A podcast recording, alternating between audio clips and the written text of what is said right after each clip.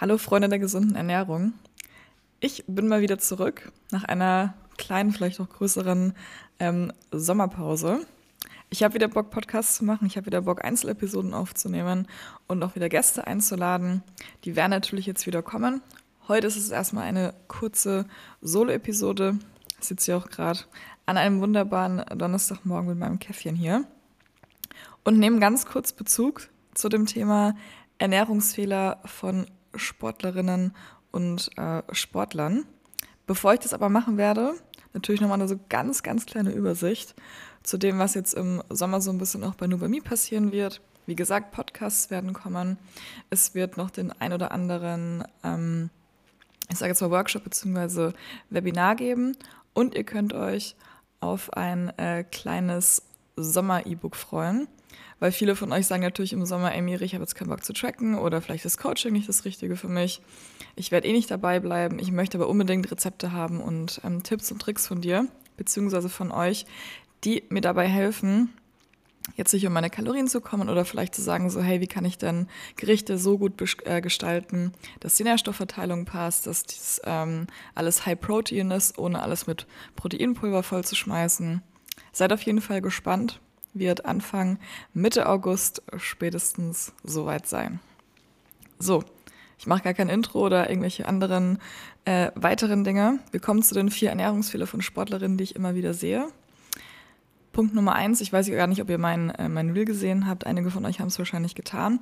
Ich habe da diese vier Hauptfehler ähm, mal aufgezählt. Denn es ist mir immer wieder aufgefallen, in Gesprächen, egal ob Hobby, Leistungssportler oder Alltagsheld, es sind immer die gleichen Fragen und es sind immer die gleichen Aussagen, ähm, die, äh, die einfach getätigt werden. Punkt Nummer eins. Nur die Waage zum Fortschritt benutzen. Ich glaube, darüber kann man ein ganzes Buch schreiben und die meisten Personen werden es wahrscheinlich immer noch nicht verstehen oder verstehen wollen. Macht bitte nicht alles nur von der Körperwaage abhängig. Vor allem, wenn es um das Thema Diät geht. Körperfettabnahme dauert Zeit, genauso wie andersrum das Thema Körper, ähm, Körperfett, äh, Muskelaufbau. Dazu habe ich eine eigene kleine Kurzepisode gemacht. Hört sie euch an. Hört euch an, was ich da reinge äh, was ich reingeschrieben habe, was ich ähm, euch erzählt habe, wie viel oder wie schnell man eigentlich zunehmen sollte, was eine gute Rate pro Woche ist und wie äh, Muskelaufbau eigentlich funktioniert. Versteht einfach beispielsweise, dass wenn ihr ein moderates Defizit habt und innerhalb von ein bis zwei Wochen minus 1,5 Kilo auf der Waage habt, dass die Wahrscheinlichkeit sehr hoch ist, dass es erstmal gar nichts mit Körperfett zu tun hat oder sehr, sehr wenig. Denn die meisten von uns haben vielleicht vollgefüllte Glykogenspeicher und ein Gramm Kohlenhydrate lagert ja drei bis vier Gramm Wasser mit ein oder zwei bis vier Gramm Wasser mit ein. Genauso dann andersrum, wenn die Glykogenspeicher abgebaut werden, wird es ja auch alles mit abgebaut. Was weiterhin die Waage noch beeinflussen kann, neben den Glykogenspeichern, wenn wir sie zum Beispiel lernen oder wieder vollfüllen, ähm, ist das Thema Zyklus bei Frauen. Ich wiege zum Beispiel fast ein Kilo mehr kurz zu meinen Tagen. Kenne einige, die wiegen fast bis zu zwei Kilo mehr. Bei manchen ist es vielleicht nur ein halbes Kilo. Nichts mit Körperfett zu tun. Haben wir viel geschwitzt, haben wir weniger geschwitzt. Haben wir hart trainiert, nach harten Trainingseinheiten kann auch mal das Gewicht nach oben gehen. Haben wir scheiße geschlafen, wiegen wir mehr. Haben wir mehr Stress, könnten wir mehr, äh, mehr wiegen. Haben wir mehr gegessen, wiegen wir mehr. Ich habe auch schon mal ähm, darüber eine, eine kleine Infosession gemacht, wenn es darum geht, nach Diätphasen, warum es normal ist, wieder zuzunehmen, ohne dass es erstmal Körperfett ist. Denn wir essen mehr, schon allein nur deswegen haben wir mehr, ich sage jetzt mal, Lebensmittelvolumen in unserem Magen-Darm-Trakt. Oder auch beispielsweise haben wir weniger gegessen, dann wiegen wir auch weniger. Beispielsweise auch durch Shakes. Ganzen Shake-Kuren ist dann nicht innerhalb von ein bis zwei Tagen oder drei bis vier Tagen, sagen wir es mal so, ähm, weniger auf der Waage, weil wir auf einmal zehn Kilo Körperfett abgenommen haben. Das ist auch eine ich sage jetzt mal, ein Teil, der unseren Körpergewicht beeinflusst. Ich muss es aber auch ganz kurz zugeben, ich bin da genauso. Und wenn ich äh, in der Diätphase war und nicht so für das Gewicht nach unten gegangen ist, ich auch dachte so, boah, warum passiert jetzt nichts? Bin ich in der richtigen Phase? Lasst euch davon nicht beeindrucken, um euren Körpergewicht ähm, oder um euer Körpergewicht besser einzuschätzen. Es sollten immer wieder Peaks, wenn ihr ähm, aufbauen wollt, sein, also immer wieder eine hohe Punkte, Hochpunkte und andersrum genauso, wenn ihr abnehmen möchtet, soll es immer wieder neue Tiefpunkte geben. Es wird aber nicht jeden Tag weniger werden. Wird mal mehr, mal weniger, mal mehr, mal weniger, mal mehr, mal weniger. Aber ich sage jetzt mal langfristig, solltet ihr eine Tendenz erkennen. Punkt Nummer zwei bei Ernährungsfehlern von Sportlerinnen und Sportlern ist, dass sie Fitness-Tracker benutzen, um danach die tägliche Kalorienzufuhr zu bestimmen. Ich kann euch jetzt schon mal sagen, ich hatte auch damals mal einen Post dazu gemacht, dass die ähm, Genauigkeit des Energieverbrauchs, das war eine Studie aus 2022, aber auch in einer systematischen Review aus 2020 bewertet worden ist, dass es bis zu 50 Prozent sein kann, dass äh, Fehler in der Berechnung bzw. in der Angabe des Energieverbrauchs auf Fitness-Trackern vorliegen kann. Was bedeutet, wenn jemand 3000 Kalorien auf der Uhr angezeigt bekommt, können es auch nur 1500 oder 4500 Kalorien sein. Ich möchte nur, dass ihr das auch wieder versteht. Aufgrund dieser hohen Fehlerquote wäre es ziemlich fatal, seinen Energieverbrauch nur danach zu bestimmen.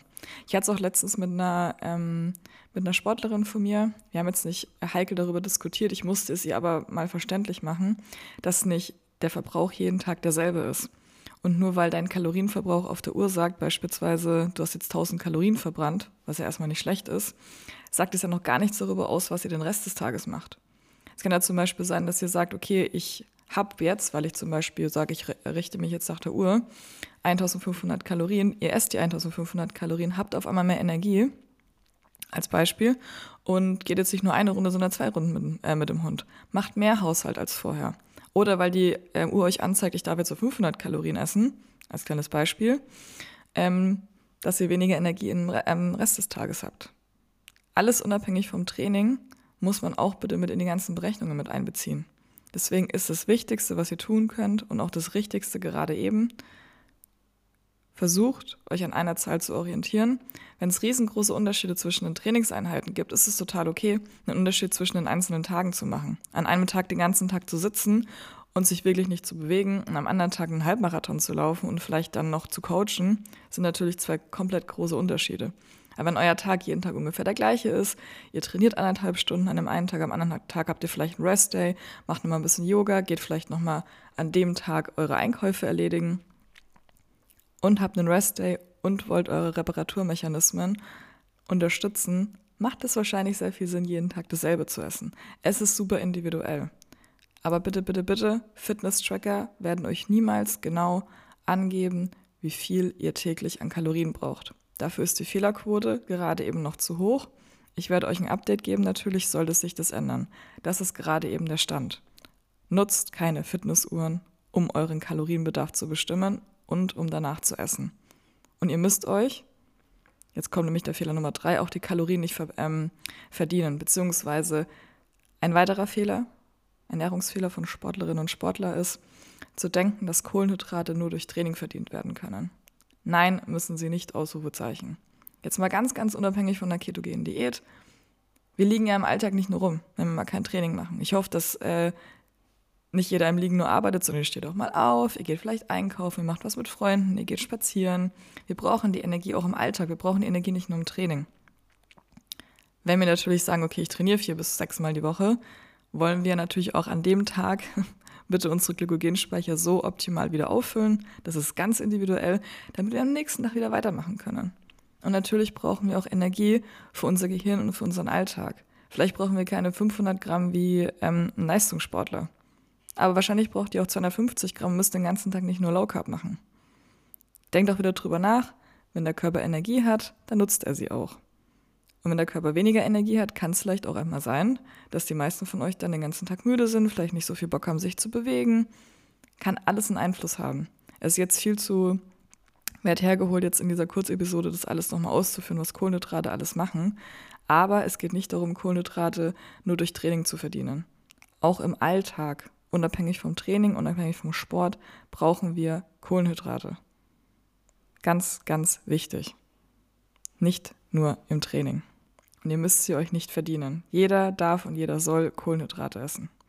Was allgemein Kohlenhydrate im Training machen, dazu gibt es auch eine äh, Podcast-Episode, die hänge ich auch nochmal in den Shownotes an. Hört sie euch an, geht über eine Stunde. Was können Kohlenhydrate, vor allem im Training? Letzter Ernährungsfehler, dann sind wir fast fertig dann haben wir zehn Minuten voll, ist äh, nicht genügend vor dem Training zu essen und nur nüchtern trainieren. Das Thema nur nüchtern trainieren werde ich nächste Woche mit der lieben Lynn eine Podcast-Folge aufnehmen, die sich nur damit beschäftigt, Fasten, Low Carb beziehungsweise äh, nüchternes Training. erstmal allgemein bezüglich Gewichtsmanagement und natürlich bezüglich sportlicher Leistung. Das bedeutet, ich verweise euch hiermit auf die Podcast-Folge, die noch kommen wird. Kann es aber schon mal spoilern. Nur weil ihr nüchtern trainiert, hat es nichts damit zu tun, dass ihr auf einmal Körperfett abbaut, ähm, solange ihr nicht im Kaloriendefizit seid. Leider. Aber ganz kurz nochmal Bezug nehmend zu dem Thema nicht genug von dem Training essen. Auch wieder das Thema, viele denken, unabhängig von dem ganzen Thema Kohlenhydrate, wenn ich nüchtern trainiere oder wenn ich weniger vom Training esse, dann kann ich mehr Fette abbauen, unabhängig auch vom Tag. Ich verweise auch hier wieder auf die Podcast-Episode mit Lynn. Die habe ich jetzt ein, zwei Mal wiederholt. Ihr solltet Kohlenhydrate in welcher Form auch immer vorm Training essen, wenn euch Leistung wichtig ist. Wenn ihr sagt, okay, ist mir jetzt egal, ob meine Leistung mir wichtig ist oder nicht, unabhängig jetzt von den äh, Blutzuckerschwankungen, dann müsst ihr es nicht machen. Wir haben genug Evidenz für den Kraftsport und auch für den, ähm, ich sage jetzt mal, für den Ausdauersport, dass Kohlenhydrate, es muss ja kein, beispielsweise keine 500 Gramm Nudeln vom Training sein. Es reichen schon kleine Snacks. Eine gewisse Kohlenhydratmenge vorm Training. Je näher ihr beim Training seid, desto flüssiger sollten die Kalorien sein. Je weiter weg ihr beim, vom Training seid, beispielsweise zwei bis drei Stunden vorher, kann es eine normale Mahlzeit sein. Ich werde dazu auch nochmal einen, einen Post in den Shownotes reinpacken, dass ihr auch genau seht, welche Lebensmittel ich meine und ähm, in welchem Zeitstrahl die sozusagen dann genutzt werden können, haben einen Einfluss darauf oder können Einfluss darauf haben, wie sich die Performance bei euch im äh, Training oder beziehungsweise auch im Wettkampf dann ähm, auswirken wird. Es geht immer darum, möchte ich meine Performance beeinflussen oder möchte ich, oder ist es mir einfach egal ich trainiere einfach? Geht es mir nur ums Aussehen oder geht es mir wirklich darum zu performen? Wenn ihr sagt, so, boah, mir ist alles egal, ich will einfach mich nur bewegen und mir ist auch egal, ob ich jetzt, keine Ahnung, fünf Runden im Workout mache, mir reichen auch nur drei Runden in einem Workout, weil es mir egal ist, wie viel Energie ich habe, dann müsst ihr keine Kohlenhydrate vom Training essen, dann macht einfach euer Ding. Ich rede jetzt nicht davon, dass ihr morgens äh, nüchtern trainiert oder morgens einen Quetschi nehmt und am Tag vorher eure Glykogenspeicher gut aufgefüllt habt. Darum geht es gerade eben nicht. Es geht gerade darum, dass es viele Leute gibt, die mittags um 12 was essen, abends um 18 Uhr ins Training gehen und vorher nur Wasser trinken und mittags um 12 Uhr das letzte Mal ähm, Mittag gegessen worden ist und sich dann wundern, warum vielleicht das Training nicht so gut funktioniert. Beispiel, esst vielleicht, wenn ihr sagt, okay, ich kriege wirklich absolut nichts runter, trinkt bis nachmittags eine Apfelsaftschorle. Esst 90 Minuten vom Training eine Banane. Wenn gar nichts geht, trinkt im Training Kohlenhydrate. Es gibt genug äh, Getränke in allen CrossFit-Boxen oder beispielsweise auch in einem Fitnessstudio. Schaut einfach mal äh, bei den Getränken hinten drauf, wie viel Gramm Kohlenhydrate pro 100 ähm, Milliliter ähm, angegeben werden. Macht es ja nicht zu kompliziert. 30 Gramm beispielsweise auch von einer Krafttrainingseinheit können ausreichen. Kann einen Einfluss auf eure Performance haben. Alles nur als Beispiel. Macht es euch nicht zu schwer. Ihr müsst euch die Kohlenhydrate nicht verdienen. Ihr dürft und sollt Kohlenhydrate essen und Körperfettzuwachs passiert nicht über Nacht, sondern ist ein langfristiger Prozess, genauso wie Körperfettabnahme. Ich hoffe, ich konnte einigen von euch helfen. Wie gesagt, die Podcast-Folge mit Lynn kommt nächste Woche äh, rein zu dem Thema nüchtern Training und ähm, Train Fasted in Bezug auch auf die Performance. Ich wünsche euch einen wunderbaren Tag, wann auch immer ihr es jetzt hört. Und dann hören wir uns bei der nächsten Podcast-Episode.